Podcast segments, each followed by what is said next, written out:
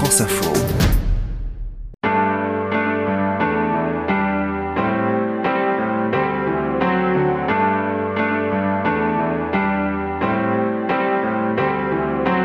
Derrière nos voix, un podcast France Info avec Bertrand Dical. Nous sommes allés chez Benabar qui s'est assis à son piano.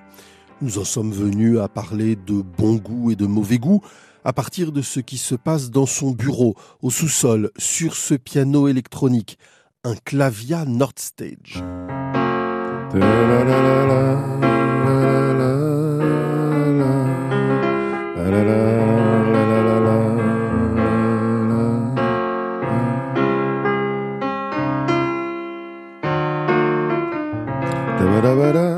C'est le North Stage qui est sur scène. Tout le monde a ce piano-là parce que c'est un piano très pratique euh, qui a plein de sons différents. Et nous, il est caché dans un faux piano pour que ce soit plus joli sur scène parce que c'est déprimant d'avoir ce truc-là. Mais tu le verras dans tous les.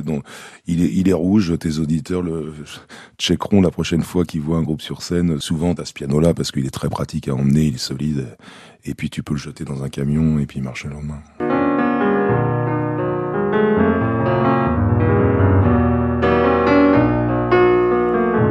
Ce genre de truc-là, quand tu te mets un peu pour dégourdir les doigts, ça c'est très très simple. C'est en do, ce qui est le plus évident au, piano. Euh, ça pourrait être en mi euh, à la guitare, en si bémol à la trompette. Enfin, c'est des tonalités qui sont plus confortables.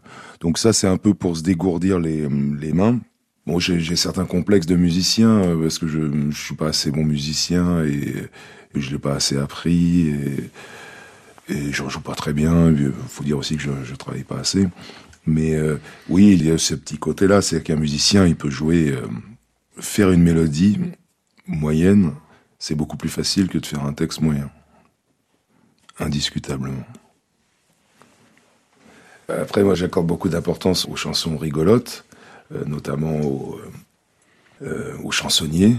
Et cette envie-là de, chansons rigolotes est parce que tu n'as pas de mélodie rigolote.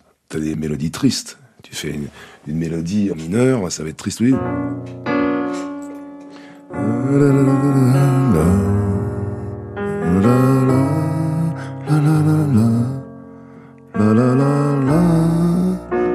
Tout ce que tu veux, ça va, ça va être triste. Par contre, une mélodie rigolote, il n'y en pas. On a des bouts de mélodie, des bouts de texte donc tout est, euh, est mélangé en permanence. Il n'y a, pas vraiment d'œuf ou la poule. C'est-à-dire que euh, là, j'ai 40 débuts de texte, j'ai 40 euh, petites mélodies notées dans un coin.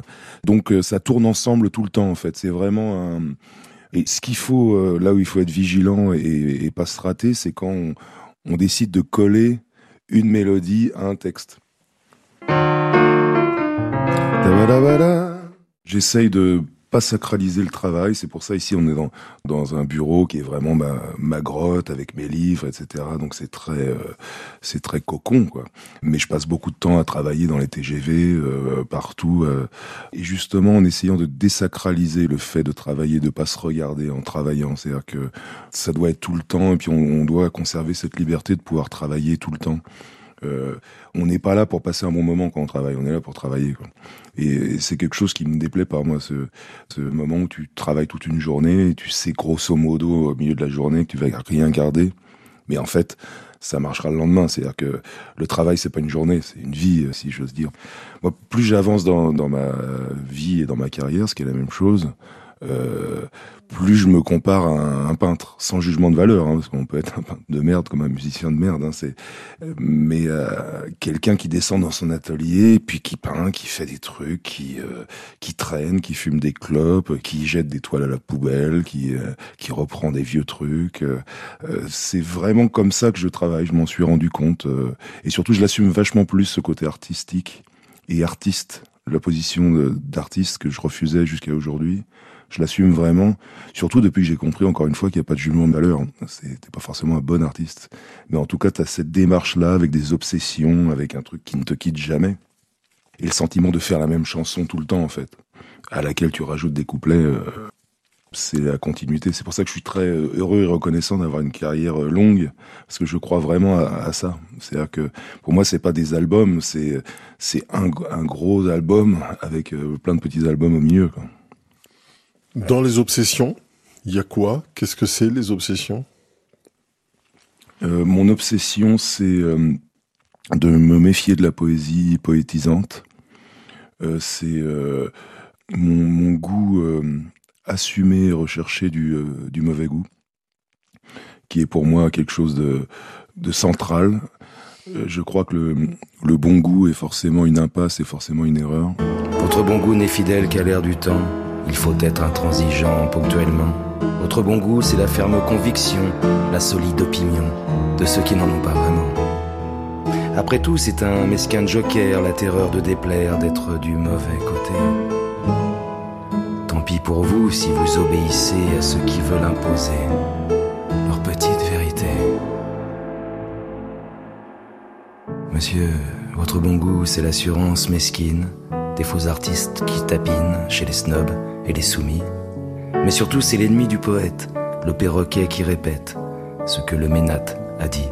Le mauvais goût, au contraire, euh, un côté justement un côté bravache et, euh, et je crois qu'on s'y attache. Euh, c'est ça qui fait euh, ce qui nous touche, comme on le sait, les femmes qu'on aime ou, ou les copains, c'est on les aime pour leurs qualités et pour leurs défauts. Quoi. Rechercher que des qualités, c'est, à mon avis, c'est un mauvais chemin personnellement. Quoi. Je parle que pour moi, évidemment. Hein. Les autres font bien comme ils veulent, mais ça, c'est une obsession pour moi et de refuser toutes les images poétisantes. C'est-à-dire que dès que ça commence à être joli, l'éviter tout de suite. Et essayer de trouver le joli justement. On, m'a reproché euh, stupidement d'ailleurs euh, de parler du quotidien mais ce qui a été toujours été un, choix réel pour moi. C'est-à-dire que vouloir parler euh, justement essayer de faire de la poésie avec une brosse à dents plutôt qu'avec un coucher de soleil.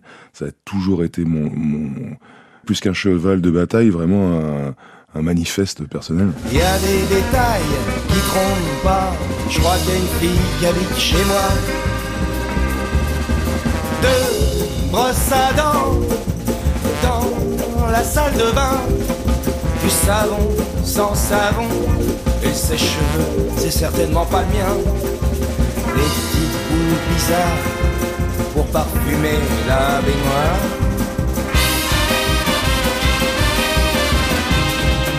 J'ai des obsessions musicales.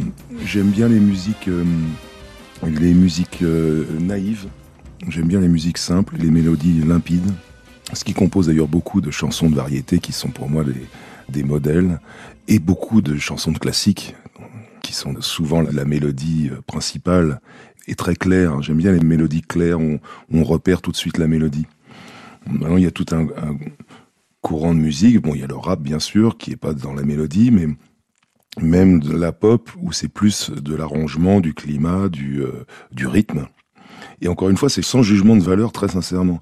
C'est un style de musique euh, parfaitement respectable. Moi, j'aime bien les, les mélodies euh, simples et, euh, et quand il y a cette volonté qui va aussi dans la mélodie de, de divertissement ça, ça fait partie de mes obsessions euh, premières, c'est de, faire du divertissement, de faire qu'on puisse euh, siffler mes chansons sous la douche. Euh, c'est quelque chose auquel je crois vraiment et ce qui pour moi n'est pas du tout contradictoire avec quelques ambitions artistiques profondes, un peu élevées.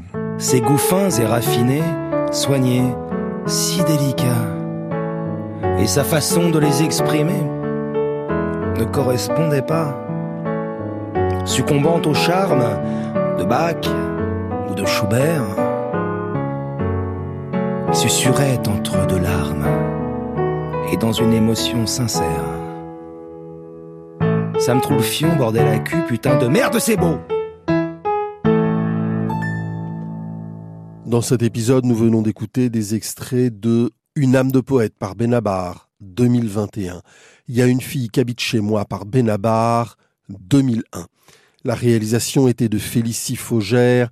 C'était Derrière nos voix avec Bertrand Dical, une coproduction France Info avec Sony Music Publishing.